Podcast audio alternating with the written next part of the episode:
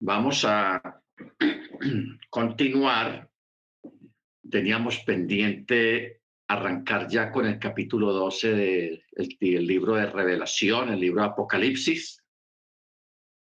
Habíamos dicho que aquí hay una gran cantidad de material, mucho material en este capítulo 12. De pronto nos llevemos una clase o dos clases acerca de este capítulo porque es muy significativo. Bueno, vamos a... Aquí tengo como dos Biblias, una muy hebraica y otra hebraica. Dice así, capítulo 12,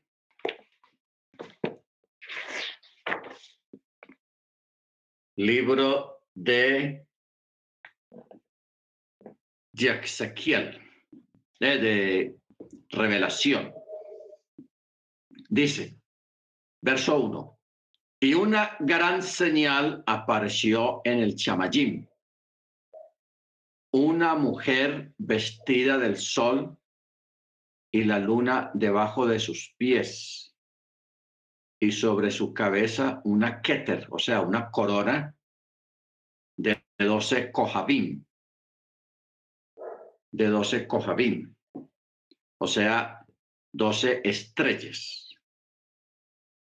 O sea, la palabra Koh en hebreo es estrella, pero como está hablando en términos plurales, dice Kohabim. Bueno,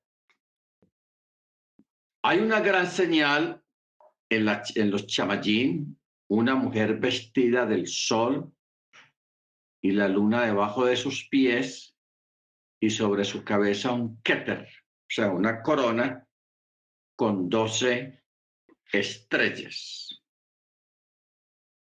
Bendito sea el nombre del Eterno. Doce estrellas. La luna creciente, o sea, la, la, vamos a, en esta clase vamos a hacer memoria de los que fueron muy católicos para que nos acordemos de algunos detalles, de algunos cuadros e imágenes del catolicismo. O sea, la imagen mundial de la luna creciente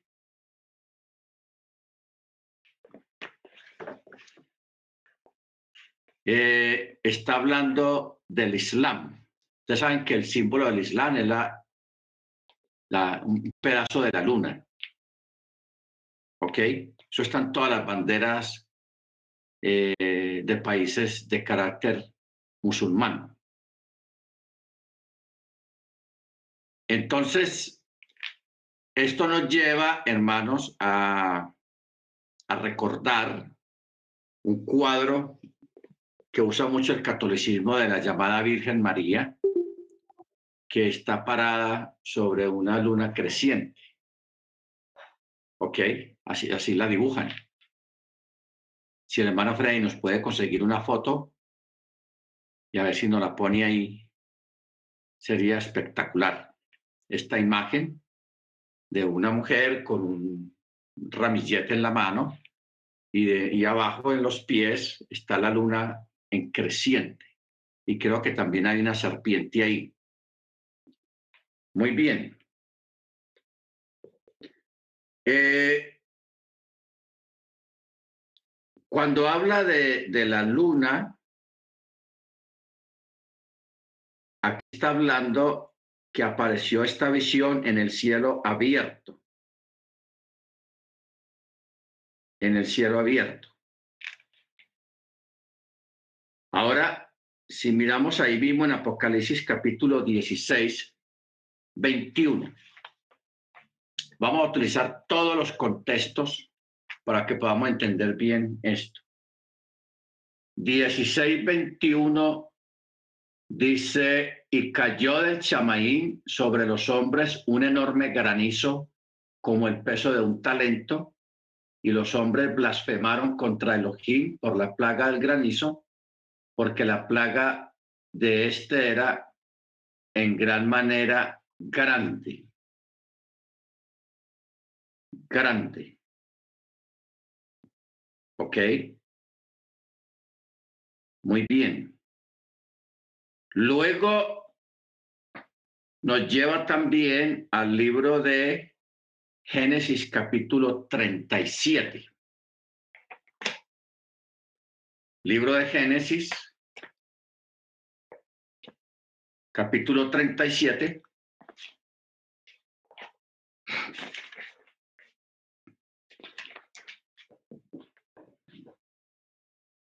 Ah,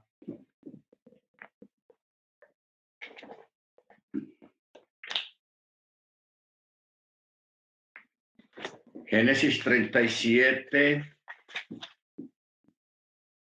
en el verso 9 y 10, dice, y Joseph soñó otro sueño y lo refirió a sus hermanos y dijo, mirad, he soñado otro sueño y aquí el sol, la luna y once estrellas se postraban ante mí. ¿Ok? Muy bien.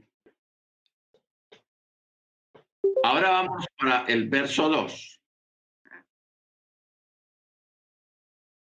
O sea, en cierta forma, hermanos, esta señal de esta mujer vestida del sol y la luna debajo de sus pies y sobre su cabeza una keter, una corona de doce cojabín, de doce estrellas. Esta mujer representa a Israel en su conjunto, a todo el pueblo hebreo. Pero también esta mujer representa a la novia del Cordero.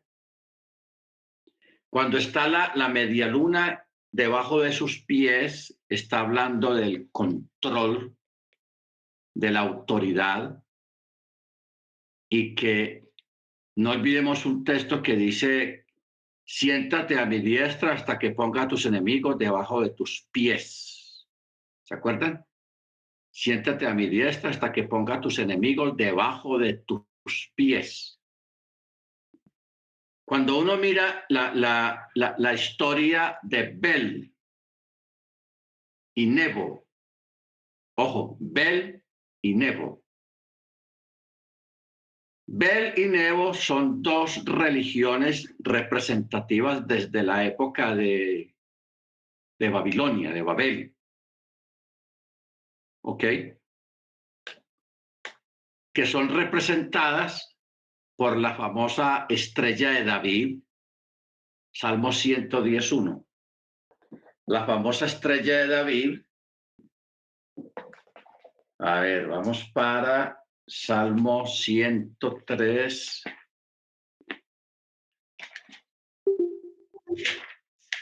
Uno.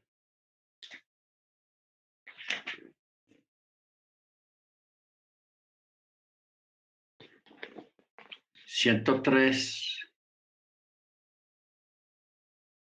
No, ciento diez, perdón.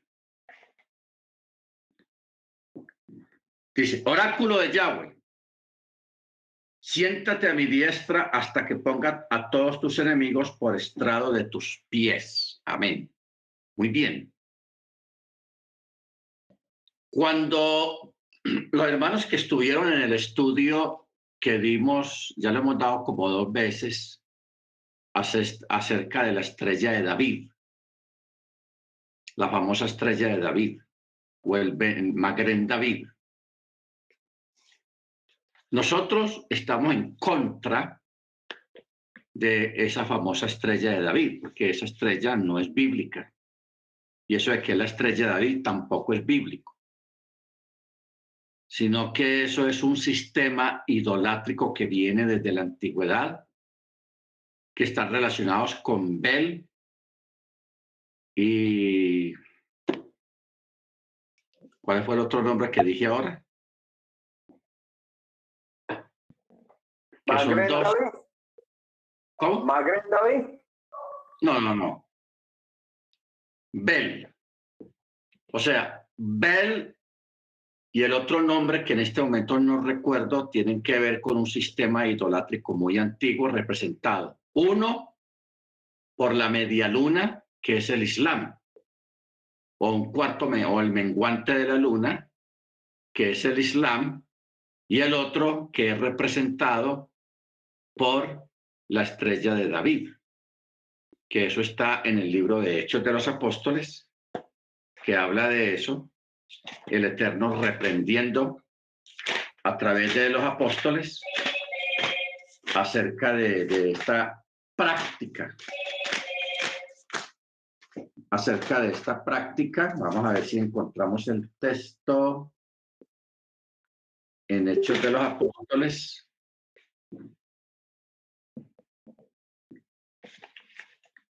Donde el Eterno acusa.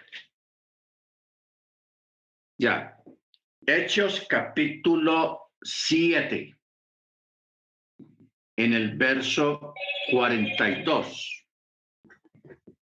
Hechos 7, 42. Ah,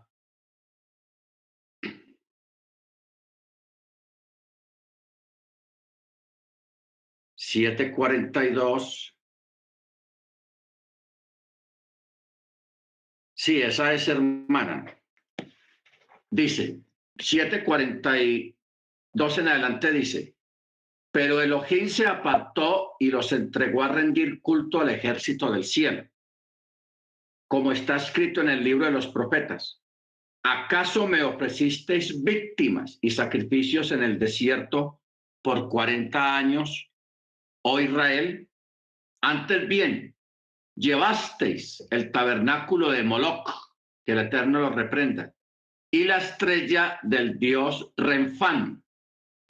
Cuando habla aquí de la estrella del dios Renfán, está hablando del Magren David, la estrella de David, que figura en todo lo que tiene que ver con el judaísmo.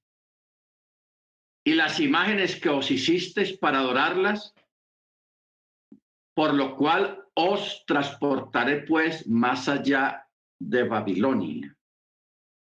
¿Ok? Entonces, primero habla de, la estrella del dios Renfán y habla de Moloch. La hermana, la hermana Ofelia me envió una foto de una imagen de María que ahí abajo a los pies tiene una, una luna en menguante. Eso siempre ha figurado en los cuadros y en los dibujos. De la luna en menguante. Entonces, bueno, ahora hay que borrar todo esto porque esos son ídolos. Bueno. Entonces, vamos un momentico, hermanos, a, aclarar el asunto del Magren David, ya que metimos el tema. Ustedes saben, algunos hermanos nuevos que están aquí en este chat, eh, de pronto no lo sepan, pero nosotros no usamos la estrella de David, pues no creemos en ella, más bien la rechazamos, porque eso no es bíblico. Eso, es, eso viene desde la antigüedad que el, el judaísmo masón, ojo con esto, el judaísmo masón porque hay judíos muy antiguos que son masones.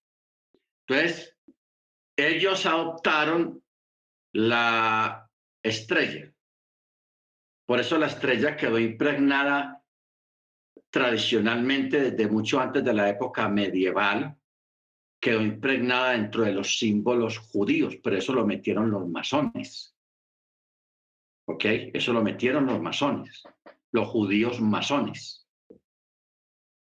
Entonces, cuando se estableció el Estado de Israel en el año 48, que lógicamente pues pusieron la bandera y a esa bandera le empacaron la cruz, la, la, la estrella, que es esta estrella que siempre está en las, en las banderas judías y en los símbolos judíos, pero esto no es bíblico, esto más bien es idolátrico. es, es idolátrico. Y no, eh, aquí hemos dado el estudio sobre eso bien detallado, sobre la, la, la antigüedad de esa, de esa costumbre y donde menciona la escritura esa estrella, pero no para nada bueno. Aquí, aquí tenemos una cita. Y la estrella del dios Renfán, del dios Renfán. Bueno. Entonces, como el Estado de Israel que existe hoy en día, que es un Estado laico, no es un Estado religioso, sino laico, este Estado fue fundado por los grandes millonarios judíos o las grandes familias. Usted sabe que hay como cuatro grandes familias judías que son los que mandan en el mundo, que son los Rothschild, los Rockefeller, los Baer, y hay otro que no, no me acuerdo bien el nombre. Y estas son familias muy antiguas, tradicionales, desde la antigüedad, y son los más ricos que hay en el mundo y son los que manejan parte del mundo. Parte del mundo. ¿Ok? Entonces, ¿qué pasa? De que el Estado de Israel, cuando fue fundado, fue fundado por los masones judíos y por estas grandes familias que ya tenían todo preparado. Por eso a ellos se los llaman los sionistas, porque esos son sionistas. Nosotros no somos sionistas, ojo con eso, porque a los judíos siempre les ponen el mote de sionistas, que ustedes son sionistas. Nosotros no somos sionistas, nosotros somos eh, seguidores del Mesías guardando Torah o sea, mesiánicos. Pero sionistas no somos.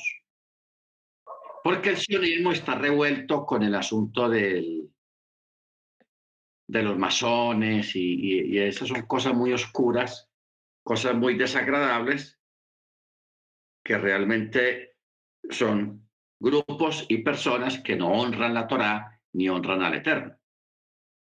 ¿Ok? Y luego está el símbolo del Islam, que es la, la, la, luna en menguante. Ese es el símbolo del Islam. Eso ya lo ve usted en todas las banderas y en todos los países del Oriente Medio. Siempre tienen ahí la, la media luna ahí en sus banderas. Y en los templos y en las mezquitas, arriba, en la, en la cúpula, en la punta, ahí siempre está la media luna, la, la menguante, está ahí, porque ese es el símbolo del Islam. Entonces, si nosotros tenemos en cuenta este texto de Hechos eh, 743, cuando habla de Moloch, habla de la estrella del dios Renfán. ¿Ok? Y cuando uno mira a Moloch, que el Eterno no reprenda es un ídolo abominable representado por un toro, que eso viene de la época de los cananeos. Pero eso fue en sí creado en Babel por Nimrod. Nimrod fue el que creó toda esa variedad de, de, de tipos de idolatría, porque todo salió de allá a través de Nimrod. Bendito sea el nombre del Eterno.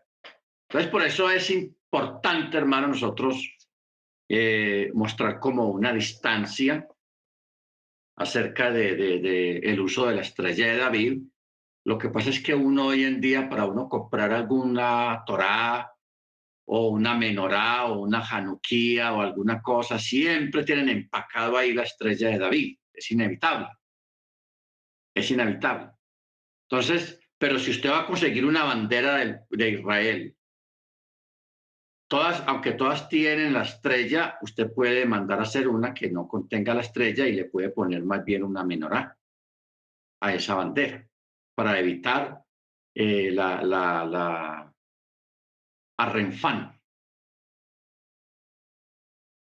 Arrenfán, porque así se llama el ídolo que representa la estrella de David. ¿Ok? O sea, nosotros, hermanos, a la final debo de tener mucho cuidado con el, con el judaísmo. ¿En qué sentido tener cuidado? Tener cuidado con sus doctrinas, con las enseñanzas y con los símbolos que ellos usan, porque no olvidemos que en el judaísmo hay un sector del judaísmo que cree en la reencarnación. Y la reencarnación es contraria a la doctrina de la escritura, la, fe y la creencia en la reencarnación. Hay un sector del judaísmo que cree en Cábala, practica Cábala. Y si usted a veces busca en internet, ahí sale Cábala Shabbat, o sea, un Shabbat con Cábala. La Cábala, y eso es oscuro. Pero también están los judíos sionistas, o sea, esos judíos políticos que le gusta la política y que le gusta el control de las masas, que le gusta, que piensan que el gobierno futuro de, de, de, de, Yeshua, de Yeshua, del Mesías, va a ser a través de ellos, de los sionistas. ¿Ok? Porque ellos se creen los, creadores, no, los creadores no, los poseedores de la verdad y los poseedores del cumplimiento profético que hay en las escrituras. ¿Estamos? Entonces, por eso hay que tener mucho cuidado. O sea, hacer todo lo que normalmente hay que hacer según la Torá, pero no según doctrinas de hombres, en este caso las doctrinas de los sionistas, las doctrinas de los de Cábala, y las doctrinas de, de, otros movimientos de, de, la reencarnación y todo eso, porque es que hablar del Mesías, hablar del Brihadachá y hablar de la reencarnación, eso no es una contradicción, eso es agua y aceite. No hay una convergencia, no hay una claridad, sino más bien hay un choque de, de, de trenes, hay un choque de poderes ahí.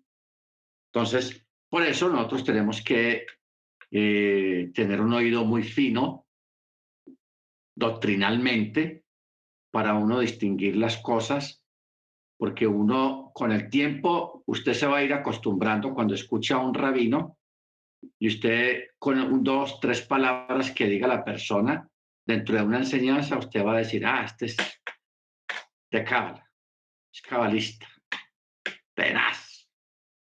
O alguien hablando de, la, de la reencarnación, de la superación personal a través de las reencarnaciones.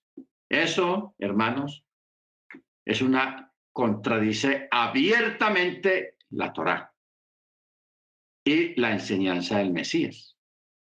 Porque usted nunca vio a Jesús hablando de la reencarnación, ni a los mismos chalí, a los apóstoles tampoco lo escuchó hablar acerca de las reencarnaciones. Eso realmente es una, es una doctrina extraña a la Torah, a la Tanakh. Es extraña a la Tanakh, es una doctrina creada por los hombres, pero que viene desde la antigüedad.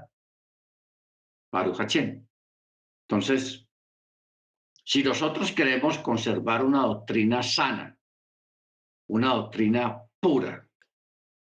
Tenemos que atenernos a esos principios y a dejar a un lado ese, ese tipo de pensamientos y de ideas. Que las principales son esas.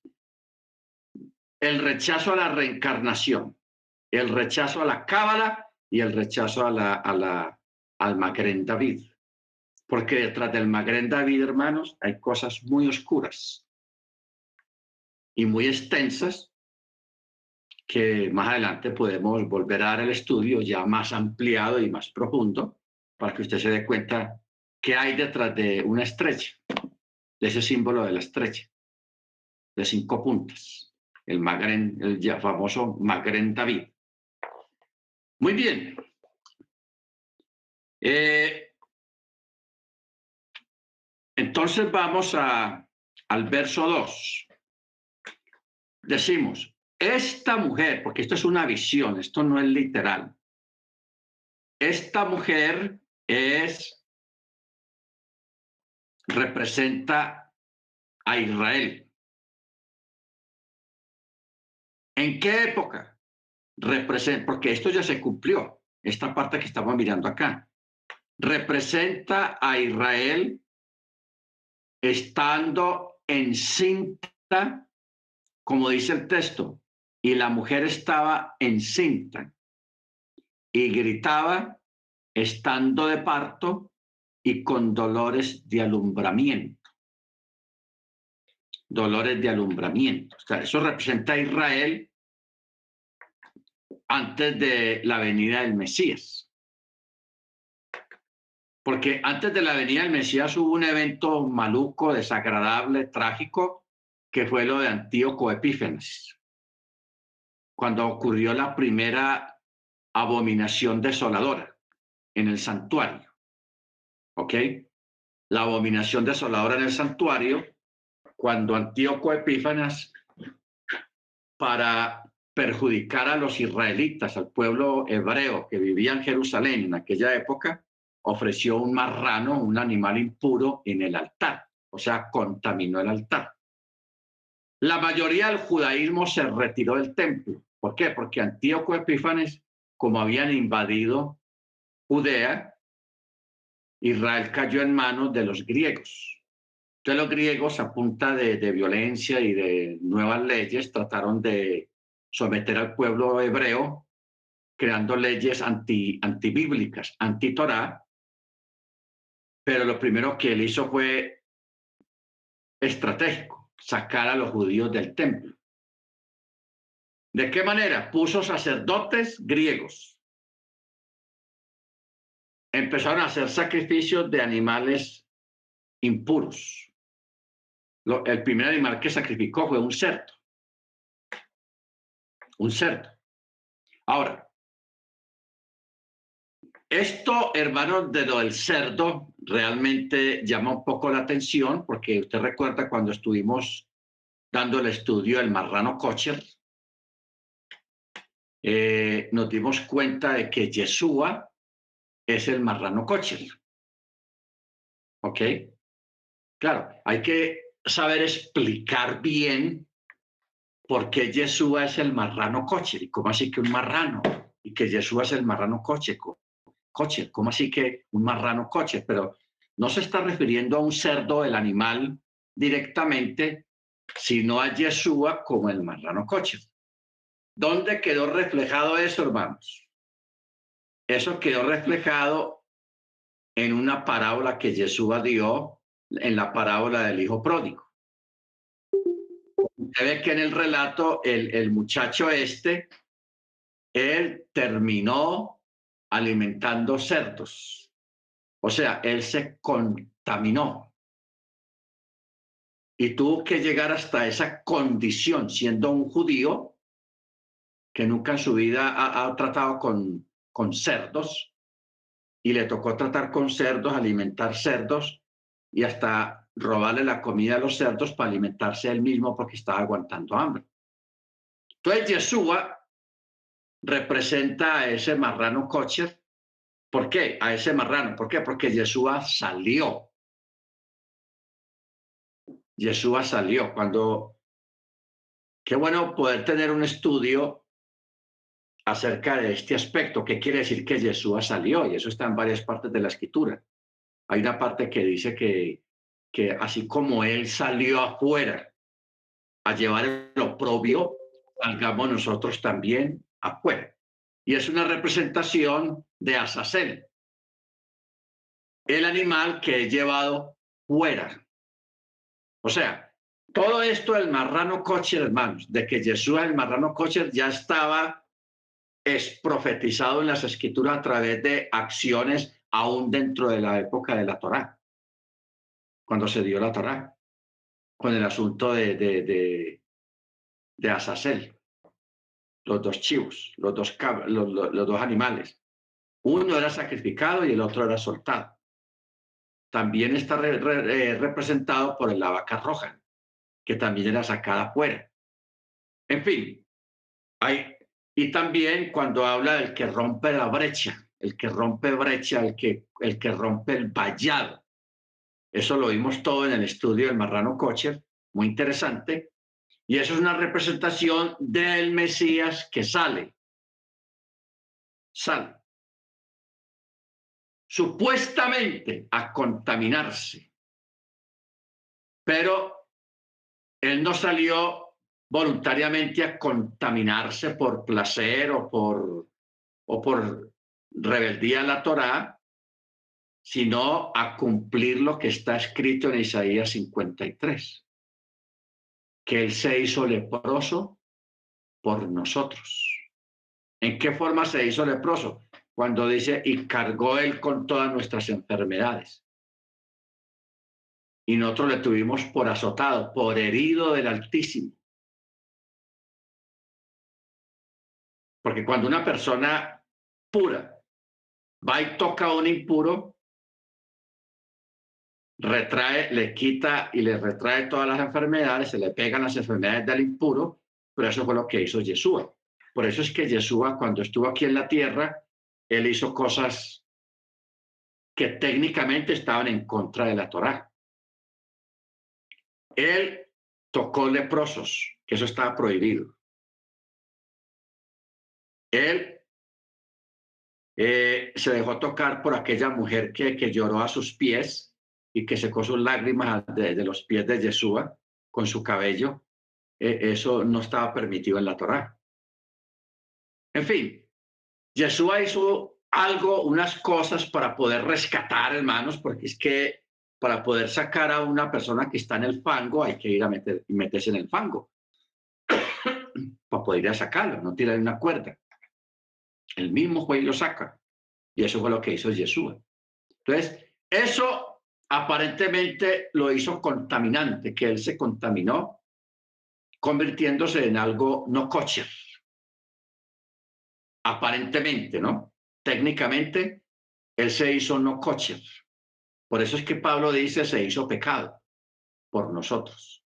No que fuera pecador, pero se hizo pecado. Amén. Bendito sea su nombre. Entonces, por eso en ese estudio explicamos más o menos el por qué Yeshua es llamado el marrano, cocher.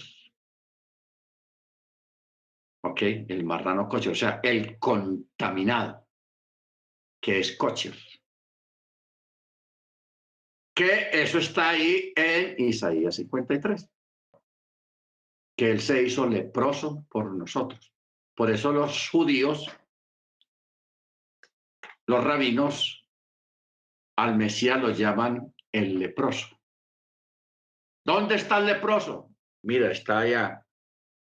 Está cambiándole la venda a los leprosos en la, en la llaga. ¿Ok? Porque cuando usted mira en la Torá, en la Torá siempre enseña de que el sacerdote o el sumo sacerdote tiene que estar apartado de los demás. ¿Ok?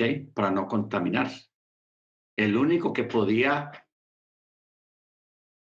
salir y con una función de purificar era el Mesías, nadie más, nadie más. Por eso se dice, Él cargó nuestras rebeliones, nuestros pecados, y los clavó allá en el madero. Por eso Pablo, hablando de eso, dice, el acta que nos era contraria, Yeshua vino y los clavó en el madero. ¿Qué es el acta que nos era, que nos era contraria? Era el archivo donde están todas nuestras faltas y todos nuestros pecados, o sea, el pliego de acusaciones que había contra nosotros, contra toda persona. El vino y la clavó en el madero. Colosenses 2.14. A ver. Colosenses 2.14 dice, anulando el acta de los decretos que era contra nosotros, que nos era contraria, y quitándola de en medio, clavándola en el madero y habiendo en ella desarmado completamente a los principados y a las potestades, los exhibió públicamente en el desfile triunfal.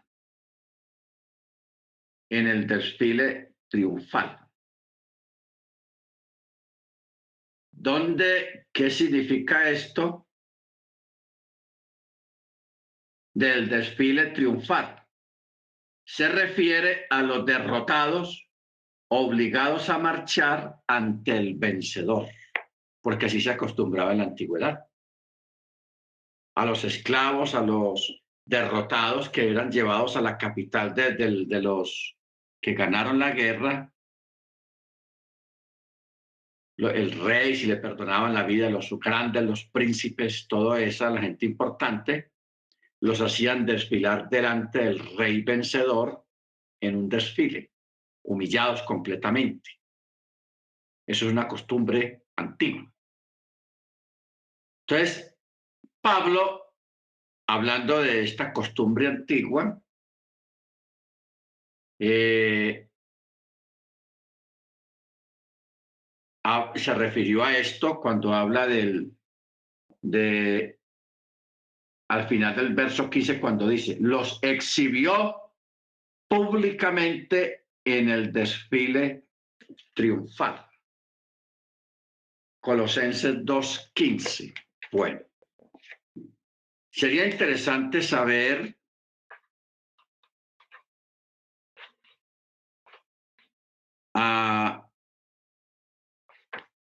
qué significa esto.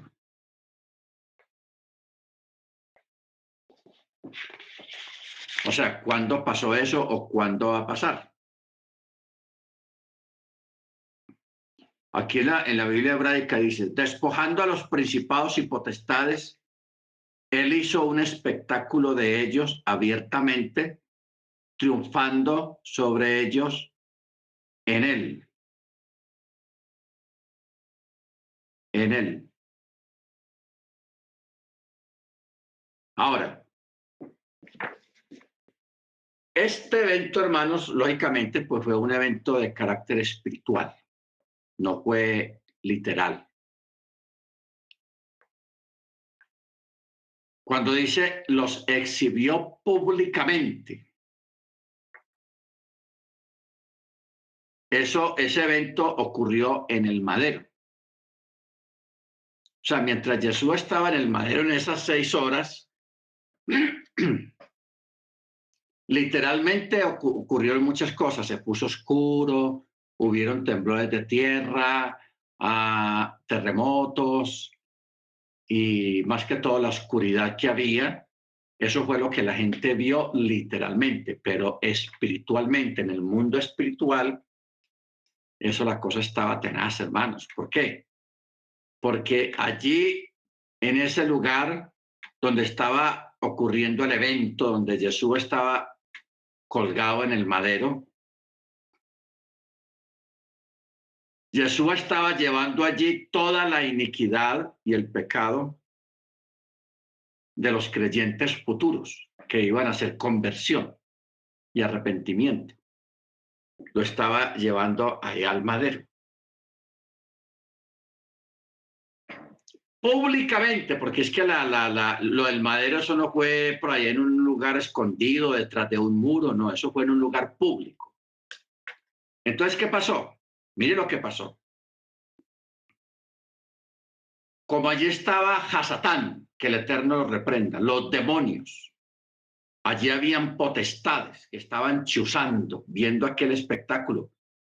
Y también allí habían muchos ángeles.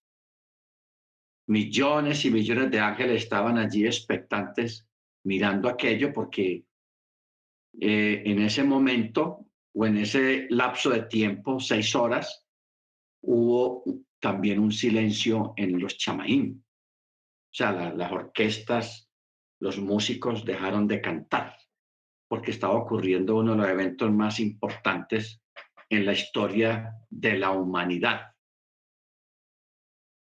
El pecado de todos los seres humanos estaba siendo espiado.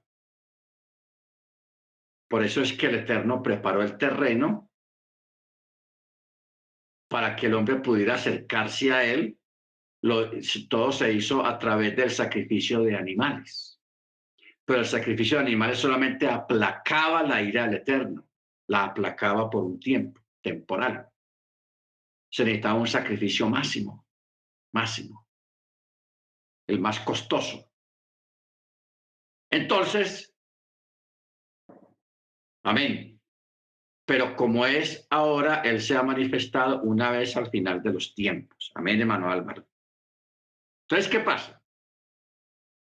Allí estaban, hermanos, todo lo peorcito, las joyitas del mundo espiritual, o sea, potestades, demonios, espíritus inmundos, las huestes de maldad, las principados, o sea, todo lo, lo, que se reveló en contra del Eterno estaban allí convergiendo. Pero, ¿qué estaba ocurriendo? Que ellos fueron derrotados. O sea, Hasatán pensó que atrancándole y haciéndole cuadrito la vida al Mesías, lo iba a vencer y que él se iba a quedar como rey todavía. ¿Ok? Entonces, él hizo la presión de que lo persiguieran, de que lo mataran, de lo de Judas y, todo ese escenario que se creó aquí en la tierra, en el mundo literal, y él pensó que lo iba a vencer. Pero ¿cuál fue el problema? Que ellos estuvieron celebrando durante esas seis horas, celebrando. La sorpresa fue que ellos pensaban que el alma de Yeshua iba a ocurrir lo mismo que ocurre con todo ser humano que muera, iba a ir al, al, al, Seol y ya, donde va todo el mundo y que ahí iba a quedar encerrado hasta el día de la resurrección. Pero ¿qué pasa?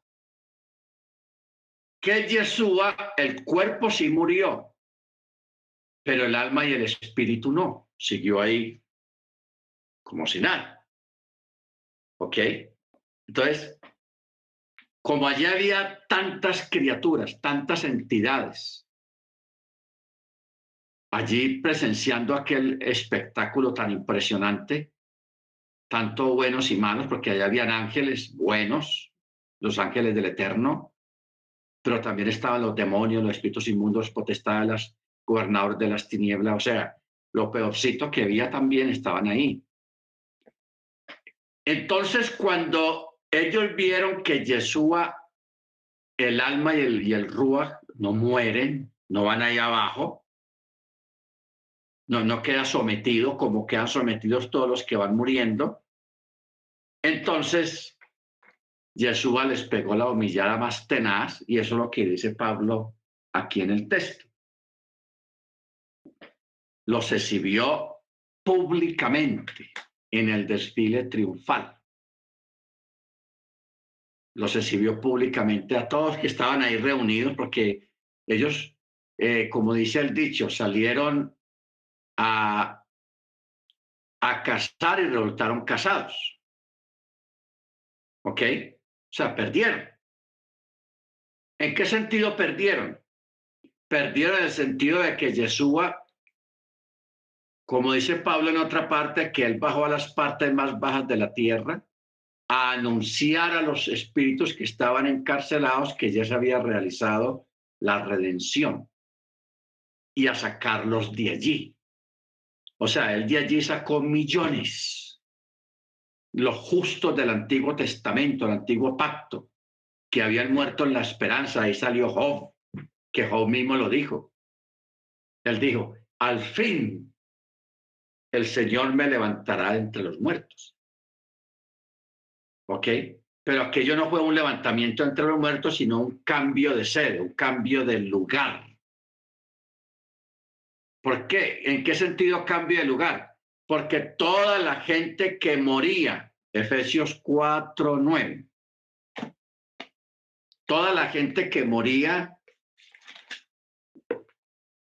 quedaban allí en esos lugares pavorosos bajo el control de la muerte. Ese es el detalle. Efesios 4, 9. Sí, dice, 4.7. Y a cada uno entonces nos puede dar la gracia según la medida del don del Mesías. Por lo cual dice, subiendo a lo alto, tomó cautiva la cautividad y dio dones a los hombres. Y eso de que subió, pregunta Pablo, que está entre paréntesis, ¿qué significa? Sino que también había descendido a las profundidades de la tierra, al inframundo. A las profundidades de la tierra, y el que descendió es el mismo que, que también ascendió por encima de todos los cielos para llenar todas las cosas. Pero mire cómo el texto aquí aparentemente es escrito como al revés. Porque en el verso 8 comienza diciendo, subiendo a lo alto, tomó cautiva la cautividad y dio dones a los hombres. Pero viene la pregunta, ¿y eso de que subió,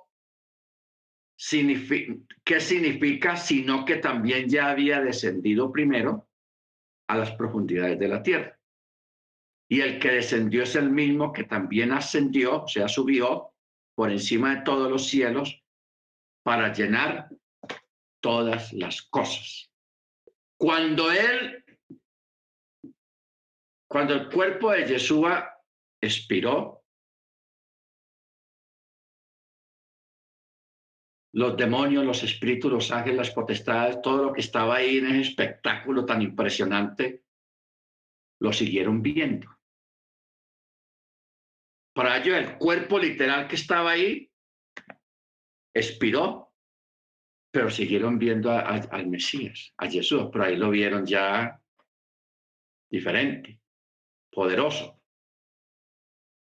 Entonces, pasan varias cosas. Pasa el desfile este que está mencionando Pablo, pero también pasa, hermanos, de que él va al inframundo donde están prisioneros bajo el imperio de la muerte y él le arrebata las llaves a la muerte, la autoridad, porque él no dejaba salir a nadie de ahí. Tenía ese dominio. Entonces Yeshua le arrebata las llaves a la muerte y va y desciende a donde están los justos que ya habían muerto, los creyentes justos. Por eso hablaba yo de, estamos hablando de Abraham, de Isaac, de Jacob, de David, de Salomón, de, de, de, Isaí, de Absalón, de, de, los profetas. Toda esa gente, hermanos, que ya había muerto, estaban ahí en un lugar. Estamos hablando del judío creyente que murió bien, que murió bien, o sea, en fe. Todo judío. Los sacó de allá. Vengan, hermanos. Y los lleva al seno de Abraham o el paraíso, como usted lo quiera llamar. Los lleva allá, a un lugar de descanso. Eso no es una resurrección. Tal cual como estaban ahí abajo, los llevó para allá, pero a un lugar espectacular. ¿Ok? Entonces, eso fue una pérdida para el imperio de la muerte. ¿Por qué? Porque le quitaron su, la gente que tenía bajo control. Entonces, esos fueron los dos eventos. Por eso dice el texto, llevó cautiva la cautividad, a los cautivos. Los llevó, los llevó cautivos para, para, para su reino, porque eso eran de su reino.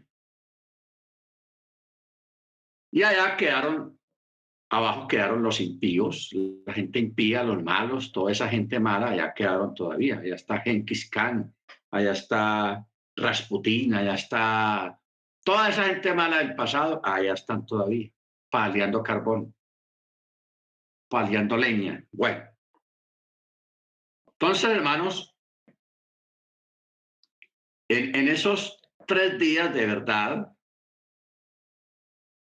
que, el cuerpo de Yeshua para nosotros los vivos estuvo muerto el cuerpo, Yeshua estuvo muy ocupado, hizo muchas cosas, dentro de las cuales está el desfile triunfal.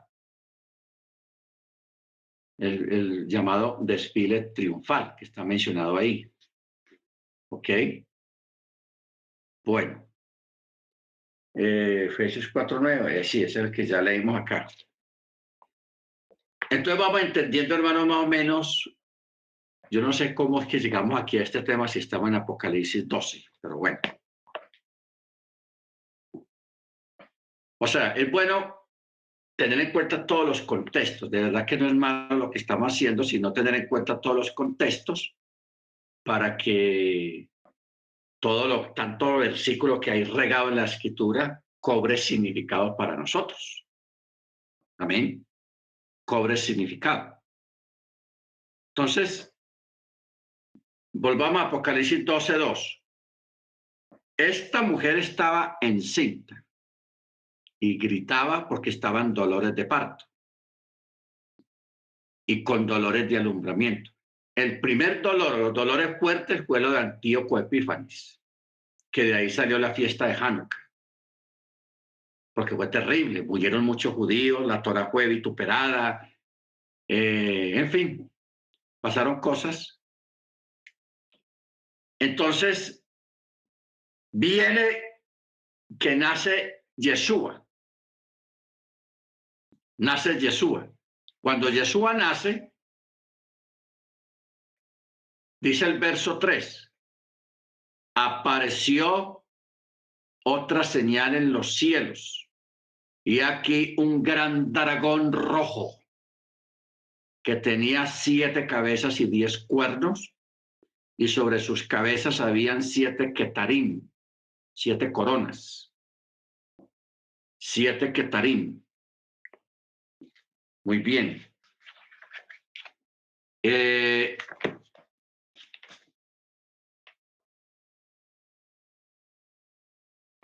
vamos a mirar.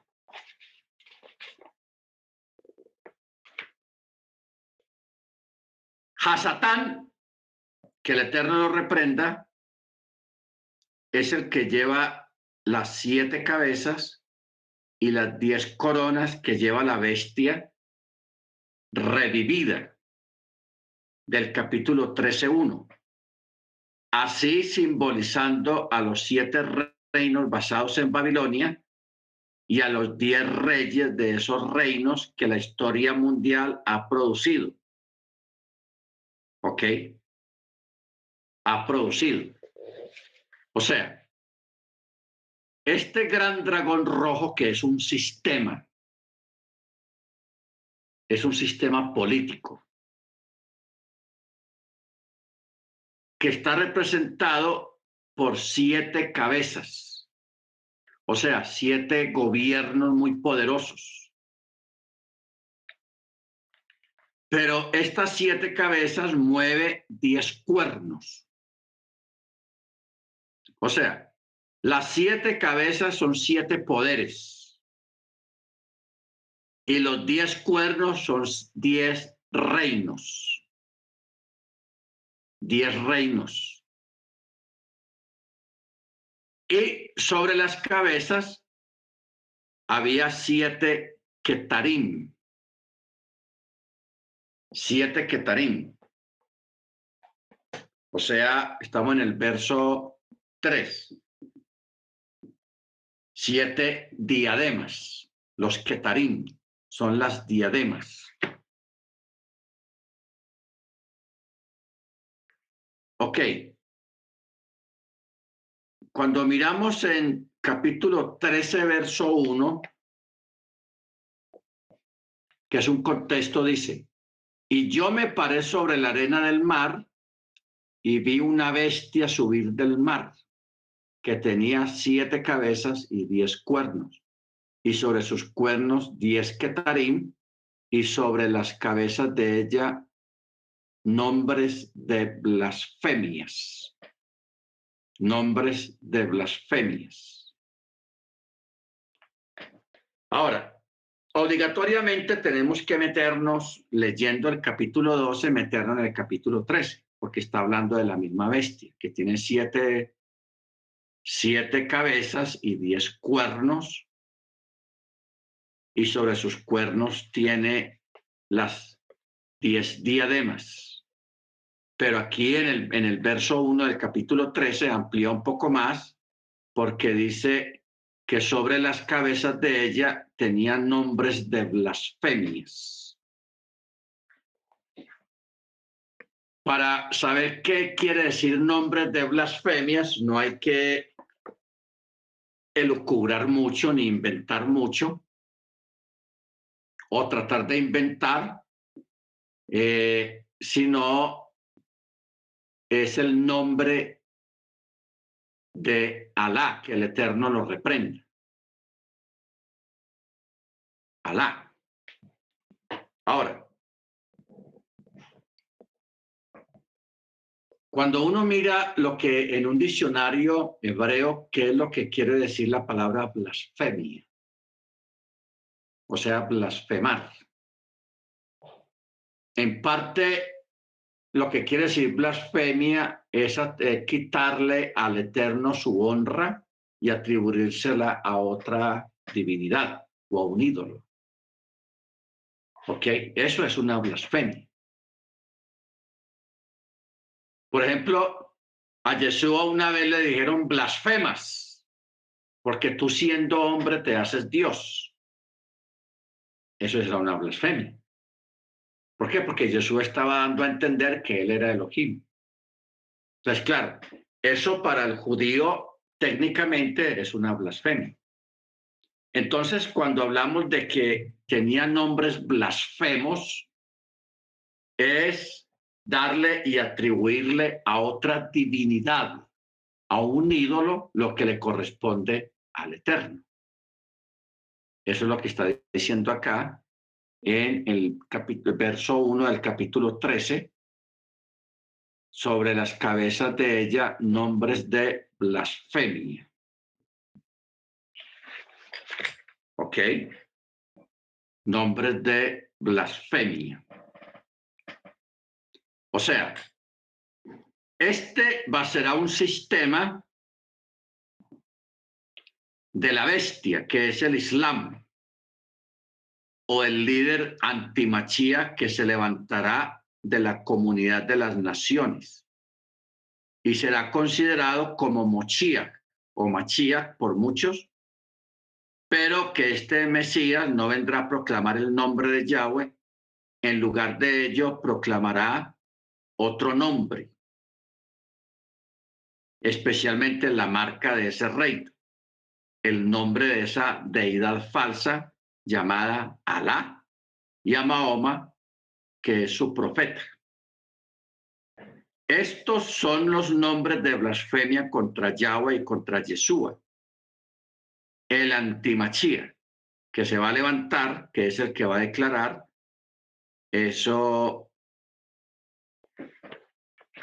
ese, ese nombre. O sea, ustedes saben que este nombre de Alá, o sea, el Islam, hermanos, la gente que es musulmana han sido engañados también porque ellos se les hace creer que ellos también adoran al mismo Dios, al mismo Elohim del padre Abraham. ¿Ok?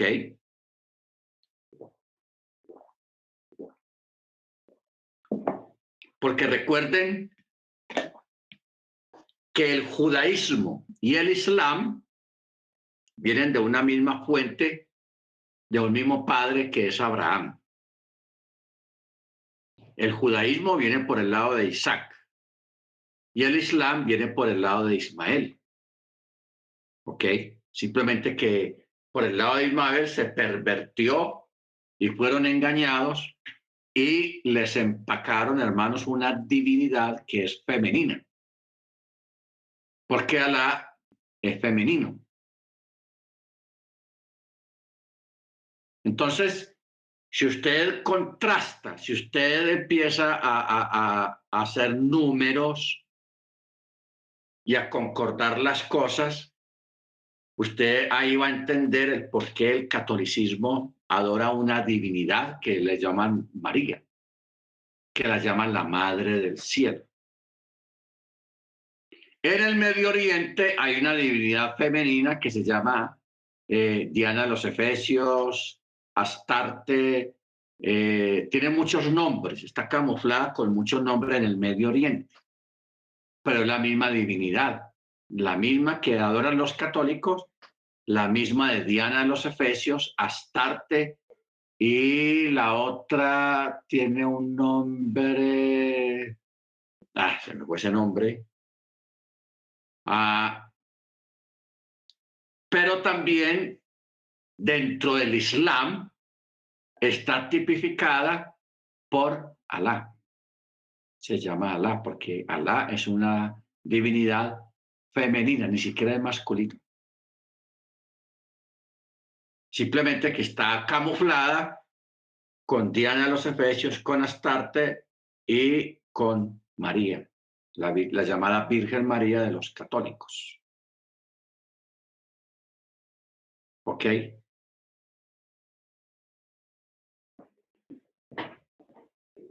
la de los católicos. Entonces, ya en otro estudio tendríamos que ampliar un poco por qué Alá, que el Eterno la reprenda, es una divinidad femenina y que los islamistas, que los musulmanes no saben, lo ignoran, fueron engañados, ellos están adorando a una divinidad femenina. Tanto que ellos menosprecian a las mujeres y están adorando una divinidad femenina. Cosa tan tenaz.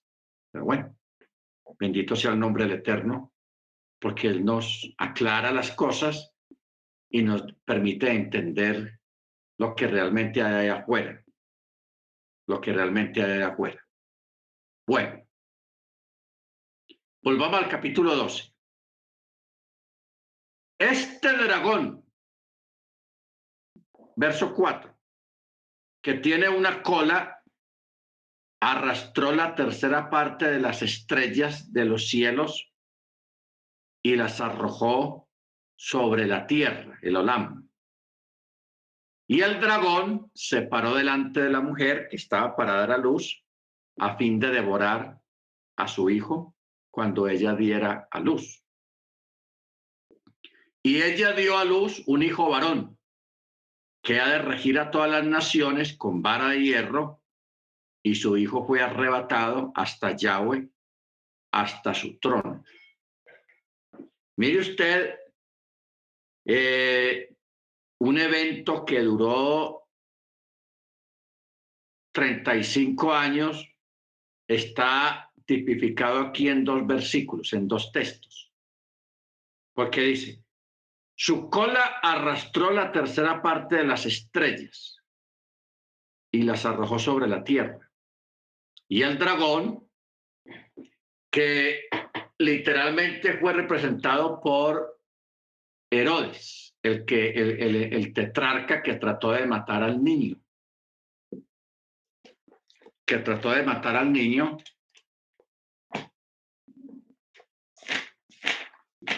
Vamos a...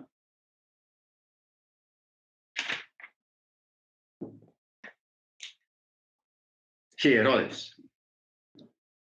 ¿Usted se acuerda que Herodes,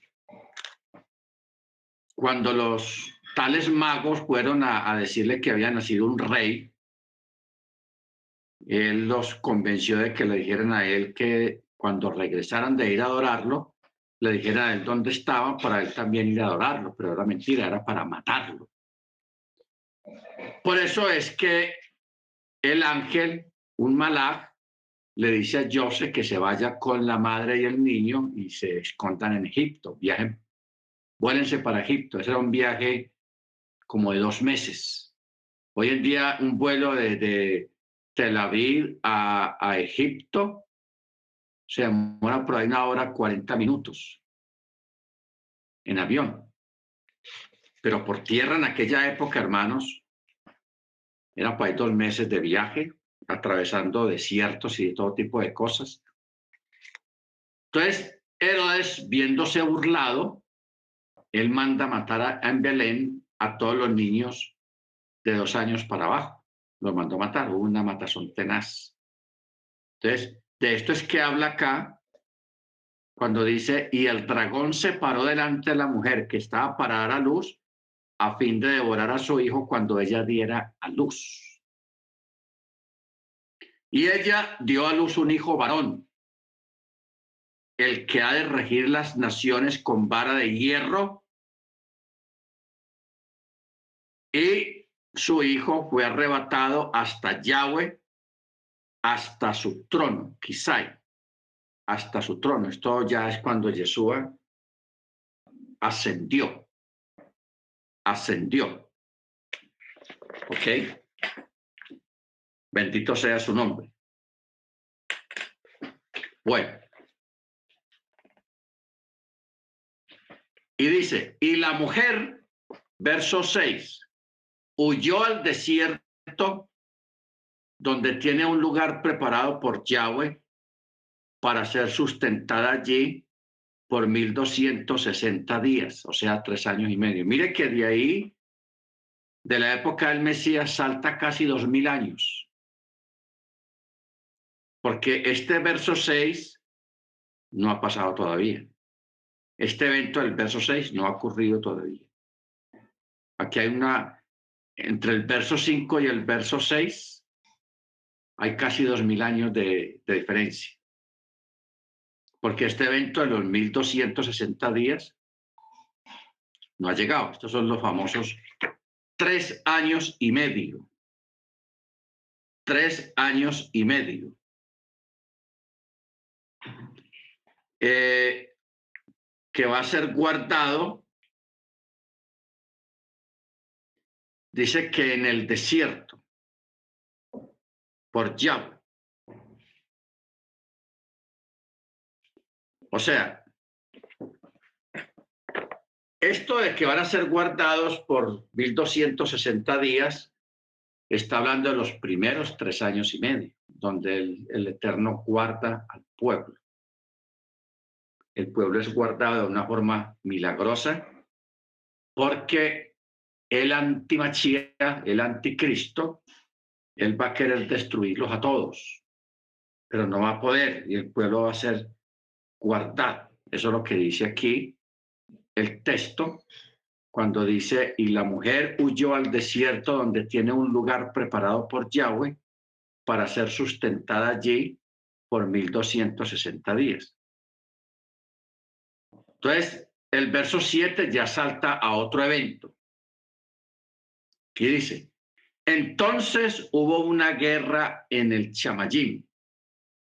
Mijael, o sea, Miguel, y sus malajín celestiales combatieron contra el dragón, y el dragón y sus malajín celestiales lucharon contra el dragón. Y el dragón no prevaleció ni fue hallado lugar para él. Y fue lanzado fuera aquel gran dragón, esa cabeza de serpiente llamada aquel Karsá. 8, 9. Eh, perdón, 12, 9. Vamos a mirarlo en la otra Biblia.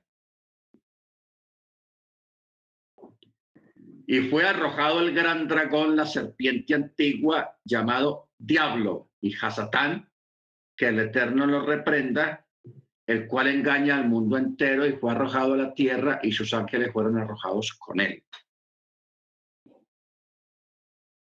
Eh, llamado aquel Karsá. Y en su Biblia dice llamado Diablo y Hasatán, que el Eterno nos reprenda.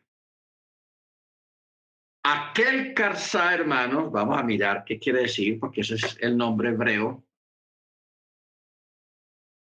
Este es uno de los términos usados como un título para Hasatán, que el Eterno lo reprenda. En el nuevo facto arameo se llama aquel Karsá. Aquel Karsá es un término compuesto. La palabra aquel significa devorar o consumir, o sea, el que devora y el que consume. Y karsa significa trozo de pan, criticón, tirando en pedazos, acusador, el que menosprecia, el que dice palabras mordaces o el destructor.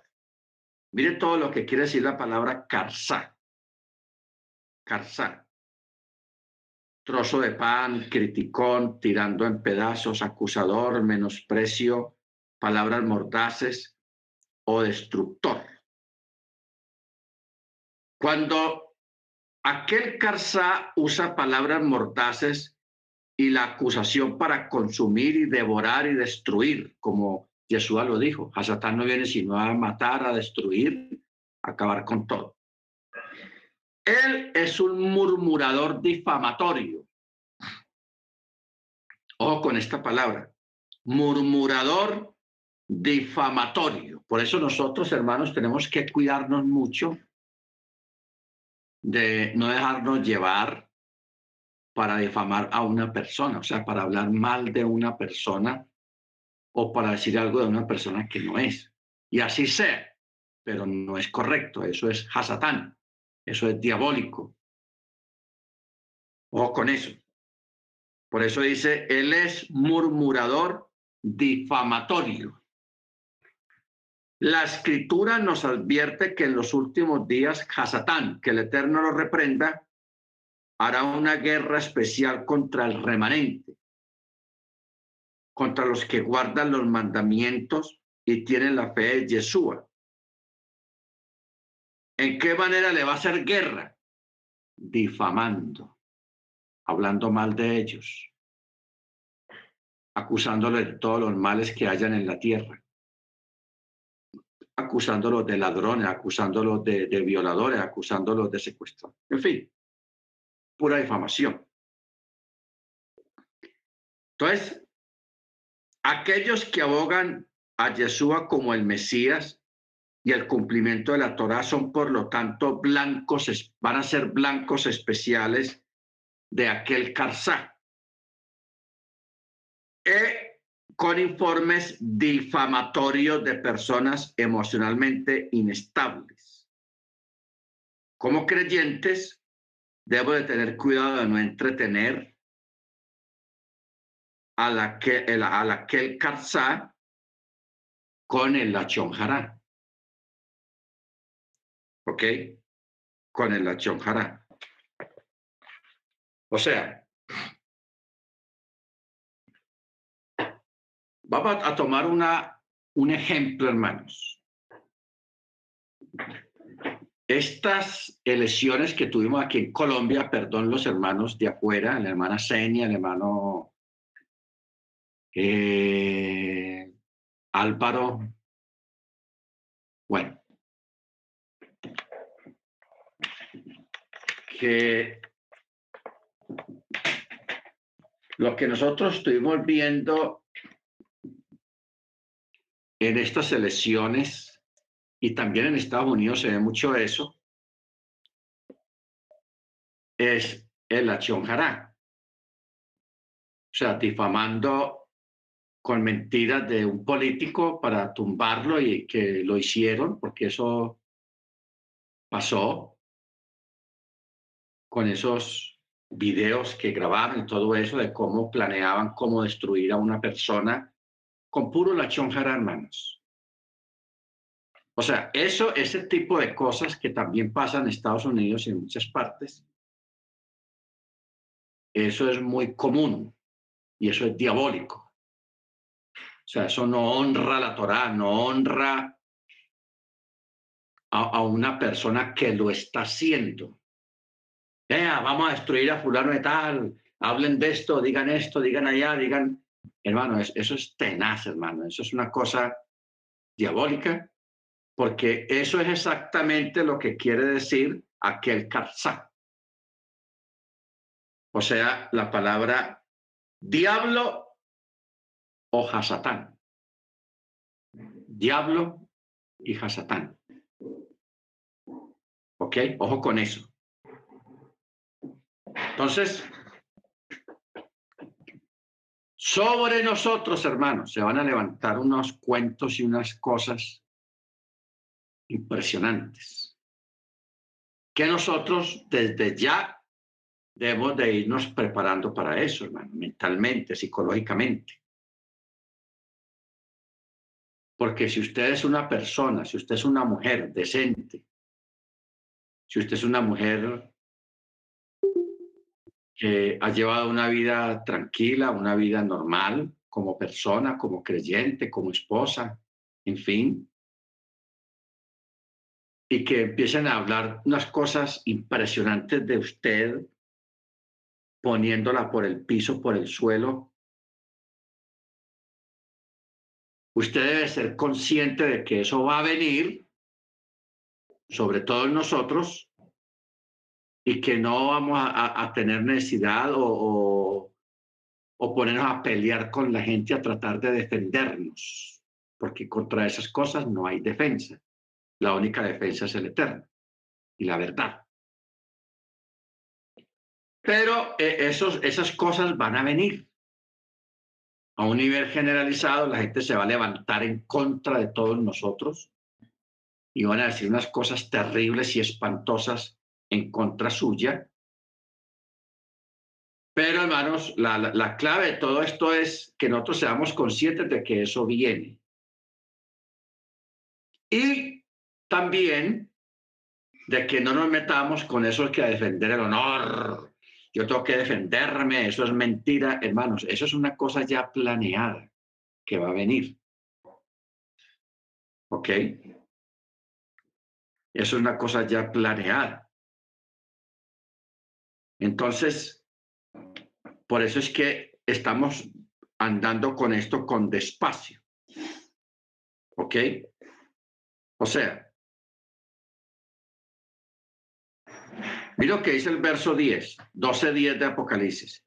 Y oí una gran voz en los chamayim que decía, ahora ha venido la salvación, el poder, el reino de nuestro Elohim y la autoridad de su machía, porque el aquel Karsá, o sea, el diablo Hasatán, que el Eterno lo reprenda, el acusador de nuestros hermanos israelitas, el que los acusa delante de nuestro Elohim día y noche, ha sido arrojado. ¿Ok? Ha sido arrojado. Baruch Entonces, por eso hay que nosotros, hermanos, ser conscientes de eso. O sea, Ustedes desde hace unos dos años y punta, dos años y medio, hemos visto cómo el mundo ha cambiado. Vino el COVID y pasó algo que nunca había ocurrido en la historia, de que encerraran la gente en confinamiento durante meses. Eso nunca había pasado en la, en la historia de la humanidad, nunca había pasado eso a nivel global. Nosotros vivimos eso. Murió mucha gente, perdimos muchas amistades, familiares que murieron durante ese proceso. Se termina más o menos el asunto de la, del COVID y comienza una guerra en Ucrania. Y el mundo comienza a cambiar en otros términos, en términos económicos. El mundo político está cambiando a nivel político todo está cambiando. La gente en Estados Unidos está preocupada. Porque yo ahora en la tarde estoy hablando con el hermano, el hermano Arturo, y él, y él está preocupado porque él ve lo que está pasando allá en Estados Unidos, lo que está ocurriendo con el asunto de la gasolina, con los precios, y aquí en Colombia también, en México también, yo creo que las cosas están costosas y están subiendo lentamente y estamos entrando en una carestía tenaz y en una inflación tenaz que no ha explotado todavía. O sea, una depresión económica, una eh,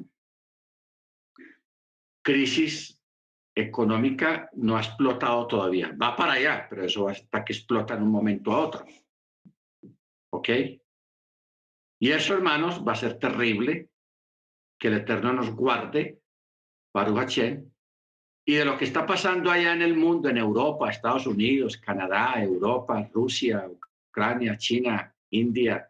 Eh, eh, estamos en una convulsión, hermanos, que realmente uno le pone a mirar los pronósticos de los expertos, que todos fallan, ninguno es capaz de acertar.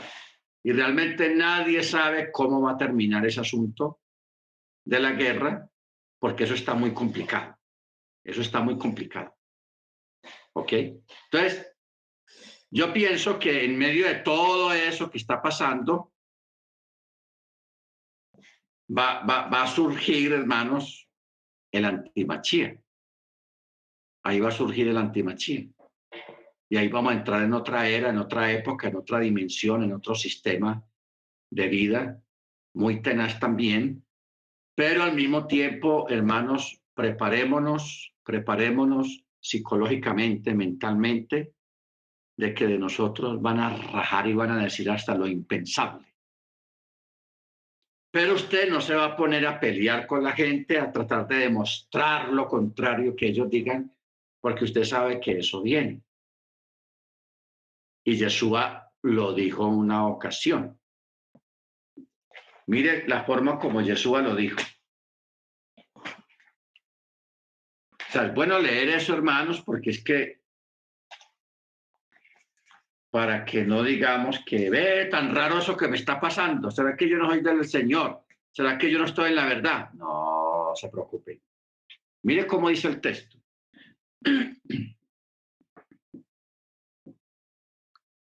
5, 10 y 11 de Mateo. Dice, bienaventurados los que padecen persecución por causa del reino, porque de ellos es el reino de los cielos. Bienaventurados sois cuando os vituperen y os persigan y digan toda clase de mal contra vosotros, mintiendo por causa de mí. Este texto que está pasando acá es lo que estamos leyendo aquí en, Apocalipsis, de ese evento. ¿Ok? de ese evento. Y eso es lo que viene y eso es lo que va a pasar cuando estamos leyendo de que se va a levantar en contra de los creyentes con cosas terribles. Entonces, ¿cuál es la advertencia? Yo por a pelear por eso. Porque es que no hay nada peor ni más necio que ponerse uno a discutir con un necio. Entonces, usted acuérdese de la, de la historia del burro y el y el y el león. El tigre y el león. ¿Sí, hermano Freddy? El burro y el tigre, sí. Claro, el burro y el tigre. Que el, el burro decía que la hierba era amarilla, la amarilla o roja, que la hierba era roja y las hojas de los árboles rojas. Y el tigre decía que no, que era verde, que era verde. Entonces, ninguno no se entendieron porque el, burro pegado de que era roja y el, y el tigre pegado de que era roja. Era verde. Ustedes van donde el león a consultar, a que él les dé un dictamen. Entonces el león los escucha y el león castigó al tigre. Y le dio la razón al, al burro. Cuando, cuando el tigre le pregunta, pero rey, león, mira que la hierba es verde. ¿Por qué le diste la razón al, le dijo, porque es que usted es culpable por ponerse a discutir con un burro, con una persona necia. O sea, usted no tiene necesidad de hacer eso. O sea, con una persona que le está discutiendo algo que usted mismo ve que no sabe, es perder el tiempo. Entonces, eso mismo, esa misma actitud es la que nosotros debemos de tomar cuando venga este tiempo en que os vituperen, digan toda clase de mal contra vosotros mintiendo. No ponernos a pelear con la gente. ¿Ok? Porque eso es necedad. Eso es necedad. Y emparejarse a uno con un necio no es sabio. Tenaz eso. ¿Ok? Muy tenaz. Muy bien, vamos a parar aquí. Vamos al verso 10, 12, 10. Que el viernes lo vamos a continuar mediante el cierre. 12, 10, ahí vamos. Amén, hermanos. Necesitamos fortalecernos en esta parte para que sepamos qué es lo que viene. Amén. Oremos, hermanos. Gracias te damos eterno en el nombre de la don Yeshua.